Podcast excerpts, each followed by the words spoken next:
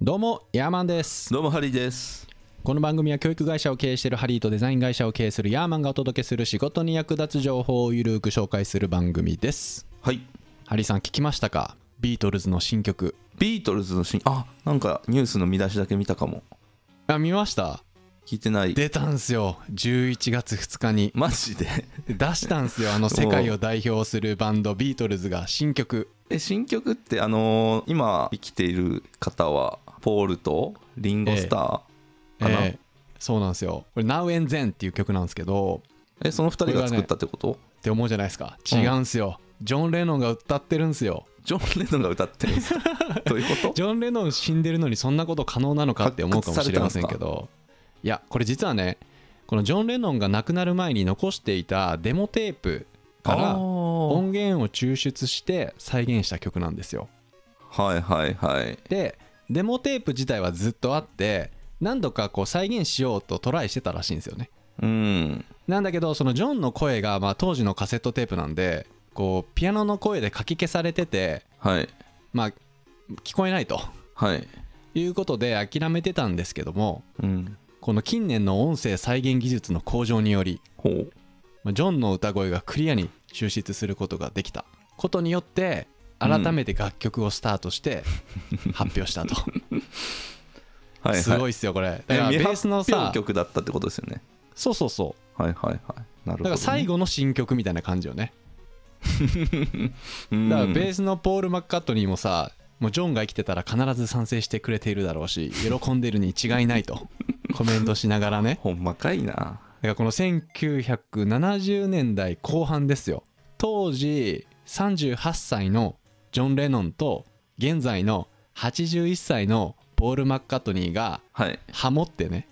あ歌詞にバラードで「時々君が恋しくなる」みたいな フレーズがあるんですよでうんこれをハモってるんですよねうん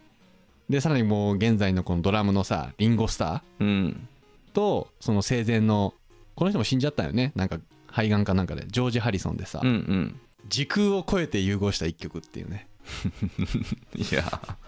どうなんですかねいや僕はそういうニュースを見るたびに、まあ、今回ね、他のメンバーがいるからあれなんですけど、なんかあるじゃないですかこの手塚治虫のそはいはのいはないんか仕事場から未発表の作品が発う掘んされまあるあるあるやめてあげてと思いますけ どね発表しなかったのにはしなかったなりの理由があるんじゃないですかっていうそその秩父をさらけなる出ほどねすことは必ずしもいいことかっていう立場ですよ僕もはしかしたらちょっとお金の匂いがしてやっちゃったのかもしれないよねもうめっちゃ怒ってるかもしれないですよまあねでもねこれあ のーぜひ聞いていただきたいんですきで聞いていただきたいんですけどはい結構感慨深いですよあそうですかうん、なんかこの収録までのシーンの舞台裏も動画で公開されててもうポール・マッカートニーが言うてるんですよ、はいはいもう収録中には隣にジョンがいる気がしたみたいなね、まはあいこの現在の技術の進化によってすでに死んでしまった人とまたこうしてね時を超えて一緒に相談そう演奏できるとうんまあそれ自体はねうん技術の進歩は素晴らしいなとは思いますがはい、まあ、これねこのラジオ番組でねってことで聞いていただきましょうビートルズ27年ぶりの新曲「Now and Then」って言ってかけれたらいいんですけどあでもかけ Spotify だったらいけますよあそうなんですか配信されてたらこれかけれるんですかかけますか配信されてるんですかね Spotify わでからない Spotify ではどうなんだろう YouTube ではねあのオフィシャルと和訳分動画があってまあリンクにも貼っときますけど概あ概要欄にねうんあありこまのす和あります訳あ本当ですか 流すかけれると思いますじゃあ一応かける時用のやつ取っときましょうかはいなんか Spotify でかけれるそうなんで DJ っぽく言ってくださいはい、えー、ビートルズ27年ぶりの新曲「Now and Then ということでね、」いえー、やーすごいっすねすごいですね僕らの番組でビートルズの曲曲流すなんて誰が想像してましたか、 うん、ちょっとねあの悲しい曲というかね、うこうん2023年に発表された曲とは思えない、まあ、2023年に作ってないんで ねあ作ってるんだけど楽曲自体はジョン・レノンがやってて、うんあのーちょっとね哀愁漂う感じですけどはいなんかねこういいですよね時を超えてコラボしている伝説のバンドの最後の新曲っていうのもうんうんねいいですしいやでも最今後ねそれこそその技術の進歩で増えてきそうですけどねそういう過去の人とあーなんか前も多分言いましたけどスティーブ・ジョブズと話してる風のポッドキャスト番組っていうのがあるんですよ、はいはいはいはい、スティーブ・ジョブズが言いそうなことをブスティーブ・ジョブズズの声でこの一緒に会話形式でやるっていう試みがへあったりしたんでえんかその技術ってすごいいいですよねなんか要はその生前にいろんな情報を貯めといて死んだ後も生きてるかのように会話ができるとかそういうことでしょそうそうそなんかねその会社の経営者でさ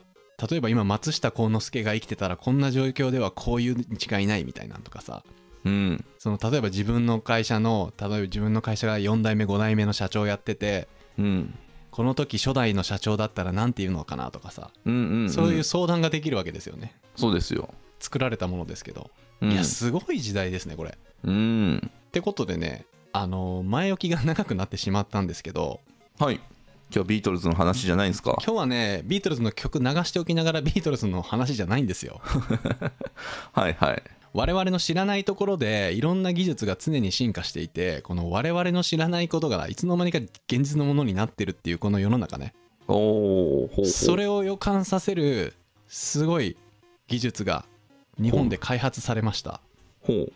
これねまだね知ってる人そんなにいないと思うんですよほうえっとね日本人が大気中の空気と水だけで石油を作ったらしいですっ大気中の空気と水だけで石油はできんでしょて思うじゃないですかえこれ本当って感じなんですけど本当みたいですうおおこれねマジですすごいことだと思いますね僕は本当いにや本当だったららすごいですよすごいですよねこれ本当に僕らの日常生活のインフラに落とし込まれるとうんもう日本大逆転ですよいやそりゃそうですよもうね今めちゃくちゃ景気悪くてさもうせ世界経済の中でもなんか昔はイケイケだったけどよ最近流行りについていけないヨボヨボのおじいさんっていうイメージの日本経済じゃないです かうんもうもう一気に若返るよねブーンってそうっすねうん、しかもねこれ開発したのが関西の人で京都大学の今中名誉教授うんって人が開発して「ほうドリーム燃料」っていうネーミングで商標も取得して ドリーム燃料ドリーム燃料っていうらしいですよはあすごいねでもこれ僕これ聞いた時いい名前だなと思いましたけどねあ本当ですかもうお年寄りから子供まで夢のある燃料じゃないですか、うんうんうんうん、なんで覚えやすいしまあなんか浸透させるっていう意味ではなんか聞いたこともないカタカナ英語が並べられるよりもドリーム燃料っていい名前なのかなってちょっと思ったんですけどね確かにうんでこれどのくらいすごいかというとまず1リットルの石油がうん10円から14円になるらしうーいんなるらしいですえ今普通ってどれぐらい石油って今灯油で110円ぐらい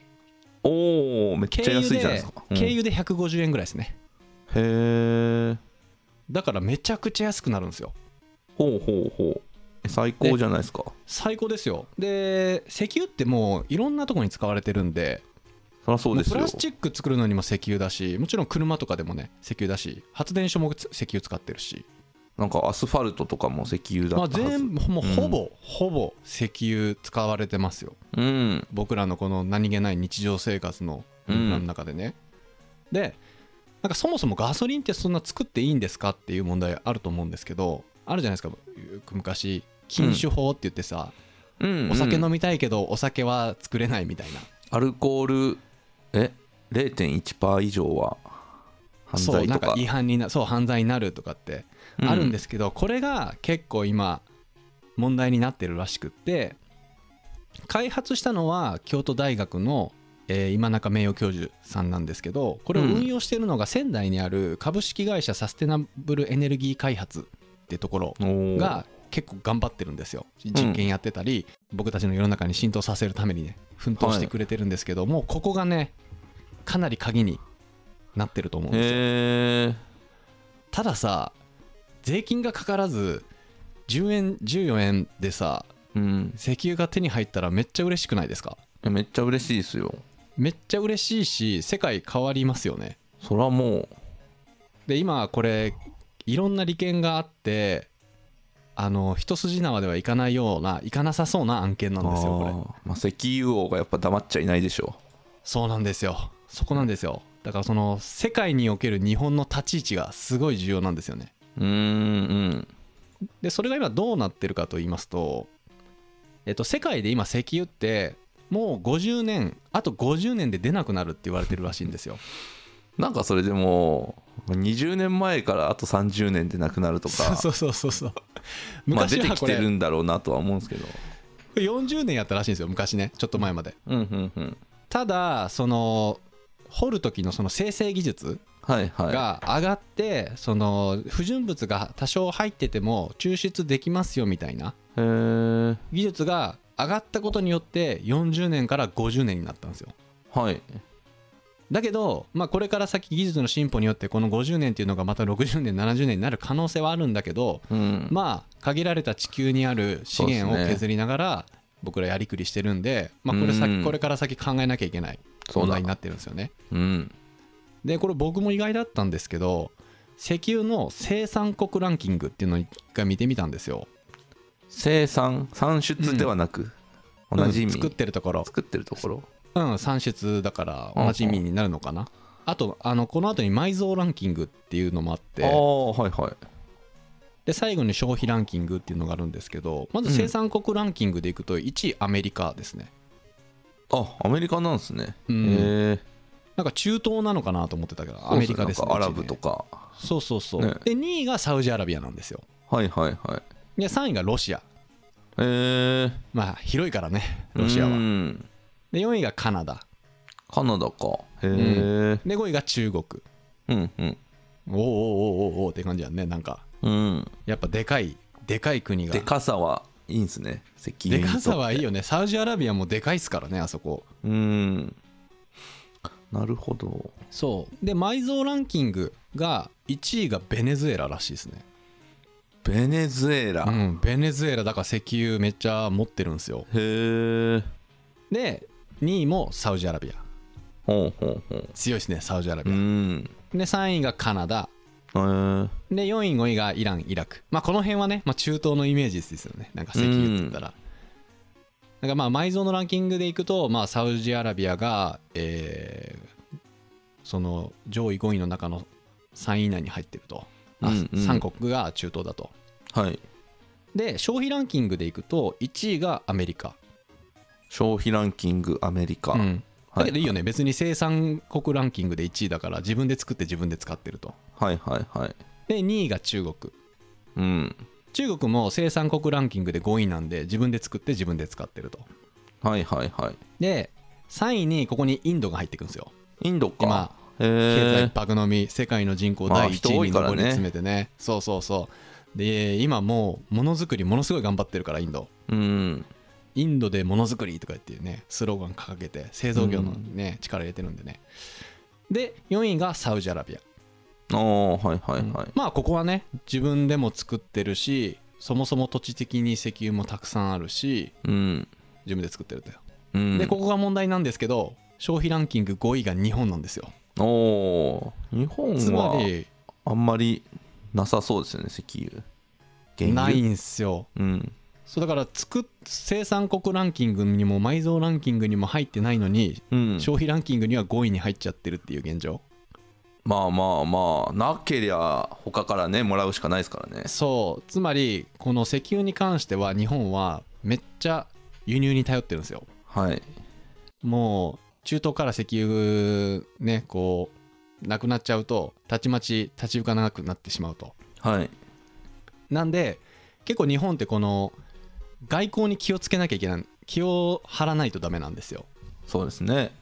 うん、この中東の国々の人たちとのねこの関係性も考えて、うんなかなか日本でこのすごいエネルギーを開発してもうあなたのところから買いませんって言うとなんかすごい弊害が来そうですよねじゃあうんうんこの石油もっと高くするぞとか言ってさうん高くされても今この段階でまだこの、えードリーム燃料が僕たちのインフラまで浸透するまでまだまだ時間かかるんでうんだからねこの辺の問題がすごい今問題にななってると、うーんはいはいはいうんまあ、この消費してる国ランキングで5位の日本でね中途に頼るしかないっていう現状で、まあ、その依存した体制からの脱却でこの今中さんがドリーム燃料うんを開発したとはいだから燃料を自分らで作れたってだけにもすごいんですけどこの燃料のすごいのがうんめっちゃカーボンニュートラルらしいんですよ、おーなんかねあのーこの人の研究室に来たその岡山の社長さんが、うんえーディーゼル車で、えーお岡山まで来たらしいんですよねうんどどっから来たかちょっとわからないんですけど岡山のとこまで来たとでこれ動画でその今中さんが言ってたんですけどその時の、えっと、キロが、え2 0キロだったと、距離がうん、はいはいでそこでまたそのドリーム燃料を入れたとうんでそれを入れて、えっと、帰っていった時にリッター2 8キロになってたらしいへえ燃費もいいらしいんですよっていうのもそのし大気中の空気と水だけから生成するから不純物が出ないらしいんですよねほうほうはあなんか SOX とかいうなんか硫黄が硫黄の固まっあたー要ははいはさいトラックでさ排気ガスでババババババとかやって黒いなんうかんマフラーから黒い排気ガス出るじゃないですかはいこれが結構問題になってるんですけどうんそもそも自然のもので作ってるからうんそういうものも出ないらしいんですよねうーんだからこのこれすごいなっていうめっちゃいいじゃないですかもう上位互換じゃないですか上位互換なんですようんだからもう本当に地面から掘って燃やしてるじゃないですか今石油ってうん燃やして作ってますけどこれよりも環境にいいんですよねうーんでねあのーこれめっちゃ多分貴重な動画だと思うんですけどうんある YouTube チャンネルで今中さんが出てインタビューに答えてるんですよはいでねこの人関西人だからね喋り方とかめっちゃ大阪のおっちゃんって感じなんでですけどうんなんかねこれ削除される可能性があるらしくってうんちょっと載せとくんで皆さんぜひ見ていただきたいですねこれもほううんっていうのもやっぱこの利権の問題うんで日本でもテレビでこの大阪と連携して実証実験しますみたいなニュースが2023年の1月にうん1回流れたんですよメディアでおう流れたんですけどそこから一切流れなくなったんですよへえななんでぜかっていうとうん石油ってそのメディアの超大手のスポンサーらしいんですようーんだからイノベーション起こりますよねうんうんうんイノベーション起こっちゃうとそんな利権問題がいろいろあるからメディアもこうあからさまにこの技術を応援できないみたいな変なしねしょうもなと思うんですけど変なしがらみがあるらしくってうんぜひでもねこれは本当に世界変わる可能性があるんでうんぜひ皆さんのね情報の引き出しの中に一つもう一番上の引き出しに今入れていただきたいです ね日本の技術のうーんどうやって作ってんすかねなんかね僕も見たんですよ作り方をはいだけど難しかった まあ説明できないでそうすでしねょうね自宅で簡単に作れるほどではないだろうっていうのはあそんなんじゃないですねそんなんじゃないです結構でっかい機械使って今まだコップ1杯分ぐらいしかできないらしくってへえでまだそのさっきそのインタビューの中でディーゼル車に入れたって今中さん言ってたんですけど違う動画のその発表してたところでまだ車には使えないらしくってほうまあ使えるんでしょうけどまだそのそこまでまだ浸透してないとうんで実験しながら発電機には使ってるらしいあー発電機ねうんでも発電機に使えるってことはうん絶対エンジンに使えるじゃないですかだって回してさ燃焼させてるわけだからうんで電気に変換した場合、えー 1kW3 円だってキロワット3円はあ通常は僕ら今電気代は払ってますよね、はい電気代高くなってきてますよねこれ大体20円から30円なんですよ、えー、じゃあもうやっぱだからこれが3円10に分なのれば1ぐらい、うん、そう90%カットですよめっちゃいいやんめっちゃいいよだから23万のさ電気代が23000になるっていうね最高これ最高なんですようんただねこの国もそんなにこうまだまだこれを応援するっていう立場になれないんですよなぜっていうのもガソリン例えばね軽油とか今150円とか160円ぐらいするじゃないですかはいこれ今のその僕の見た時のレートで見たら104円なんですよ本当はねうんうんだけどあ税金税金が50円乗ってるんですよあーだからこれが浸透すると国の税収が重くそ減るとへーそういうのかもあってだからうんこの技術、世界変える可能性があるんですけど2つの問題があって1つは税金国がそれを推奨すると税収が減ってしまうから、そのどこまでパワーかけてくれるのかっていう問題と、今の日本は生産国でも埋蔵国にもランクインしていないのに消費量では第5位という大量の、えー中東石油依存国ですと。うんなのでその辺との関係ですよねうんうんうだんから向こうの一声でものすごいガソリンとか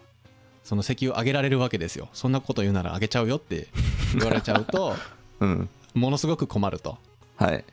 でまだこれが浸透するまでには少し時間がかかるんでねうーんこうだから慎重に慎重に進めていかなきゃいけないんですよ、なるほどねうん、で潰される可能性もありますからねうんそういう潰されるというかなんかむやむやにされるとかねうんあるんで僕らの今すべきことはあの動画リンク貼っときますんではいまずこういう技術があるっていうことを知って消されないようにすることですよねうんうんうんうんだからあのこの動画見て、えーこの動画とか僕が貼ってるリンクの動画でもっと詳しいいろんなことねあの専門的なこともちゃんと表記したやつあるんではいそれ見ていただいてそれを友達に送ってこんなのあるらしいよ日本変わるかもねみたいなこと でこう情報としてね、持ってもらうと、うんそうすると消された時に「おいあれどうなってんだ」って言えるからね確かにねだから本当にこれが今トヨタも大変じゃないですかカーボンニュートラルって言ってはいで今みんな電気自動車に世界が変わろうとしてるけどねでえだからもう、そのドリーム燃料で動く車を作れば電気ね自動車をひっくり返せるんじゃないですか、そうなんですよまあそこまで行くにはまだまだまだまだまだあの足らないんですけどいろんなことがだけどうんその可能性を十分に秘めてるっていうやつですね、うーんでこの僕の見た動画ももう8日前とかに公開された結構ほやほやのであの情報なんで、ほうほうはいぜひぜひへえ見ていただいてうんあの周りにもね教えてあげたってくださ い、まあそうですねいなんかうん、でもこれ大事なことだと思うんですよねうんだからね、あのー彼女やね、ご家族がいたら奥さんに言ってあげるとか、旦那さんに言ってあげるとか、うんそうですね、い電気代が10分の1ですよ。やそれは本当にはよは早よよくれってよ感じで す。早よくれよ。まあでもね、その税金の問題があるんで、税金まあででもこのもそこで例えばじゃあ月2万浮いたら別のところで使うじゃないですか、まあね、でも今の日本ってそういう、日本政府ってそういう考え方できる人あんまりいないもんね。はあまあでも10円から14円ってことなんで、そこに税金さ、2、30円乗せても50円とかですよ。いやそうですようん。うんそれでもいいからね、やってほしいよね。うんまあまあでもね、えーまだまだ越えなきゃいけない、えー壁がたくさんあるってことで今かなり奮闘されてるみたいなんで僕らもねちょっとぜひ応援したいなという気持ちで、そうですねうん、一緒に情報の拡散とね共有をしてもらってみんなで頑張れって声を出しましょうんいやなんか珍しいですね小山さんがう、 こんなこと言う言うなんでねなんかもらってるんです かいや待って待って全くあの我々このポッドキャストで1円もお金もらってませんからねはいはいはいなんでねいやでもあのシンプルに嬉しいですよねいやそうですよこの日本経済がデフレデフレって言われて、うんその起業家が排出されないとかよく言われるじゃないですかはい、排出されづらい環境だとかってねうんで僕一番その日本の問題って成長産業がないことだと思ってたんですようん成長産業がないから景気悪いし起業家も生まれないしうんその税金の税収も上がらないとはい思っててまあ可能性あるのは僕はインバウンドかその宇宙産業ですねロケットロロケットのエンジンの製造業でね車がダメだったあらーそ製造ののエンジンの技はいは術使ってロケットのエンジンとかにこうんうやったらどうかなと思ってたんですけど今回この石油がマジでさ、うん実装したらなんか根本から変わりますよいね。や本当にね、うん 本当にすごいですよ。ゲームが変わりますよもうゲームが変わりますよ。で今まで思いっきり外国に依存してたことが自国で生成してできることになったら、うんもうね石油に関しては頼らなくていいってめちゃくちゃ強いですよ。うんしかもそれ売っていけるからね今度は。そうです外よ国にねだから世界変わりますし、昔はわしゃ調子良かったんだけどなって言って杖打ちながらこうクワってなってるさ日本経済がさもう一気になんかスーパーマンみたいなインクレディブルみたいな ワーンみたいなうん よくわかんないけど、感じになるんでね うんあーあれだ誘白の限界がたまに若返るやつですね容器をあーまあそれに近いかもしれない、うんうんそんな感じでね、はい大復活の予感ということでねはいぜひぜひ、えー皆さんの情報の引き出しの一番上に入れてくださいはいわかりましたでまあ、あのこの動画も概要欄にリンク貼っときますんでこれ本当に削除される可能性もあるそうなん でそんなにあのさうんなんかねそんなこと言ってましたねそのそんなへーで大阪市が一応一緒にやってるみたいなんでそ偉いっんなすねなんか陰謀論みたいなんで消されることはないと思うと思ってるんですけど僕はね個人ね、的に、大阪万博とかでバーンとそうそう万博もいのこともあってあの連携して一緒にやってるそうなんですけどはいうん、まあまあちょっと僕が見たリンク、えーいろいろ貼っときますわビートルズの新曲のこともそうだそうだうん、うんうんうんってことでね、はいえー今回の感想をメールまた Apple Podcast のレビューでお待ちしています2人でコメント欄を全て読んでいますので今後の番組をより良くするためにあなたの感想をお待ちしていますはい本日も最後まで聞いていただきありがとうございますそれではまた来週お会いしましょうさよならさよなら兄弟番組の「ゴロゴロ企業ラジオ」ではハリーが企業やスタートアップに役立つ情報をゆるーく紹介しています概要欄にリンクを貼っていますのでこちらもよろしくお願いします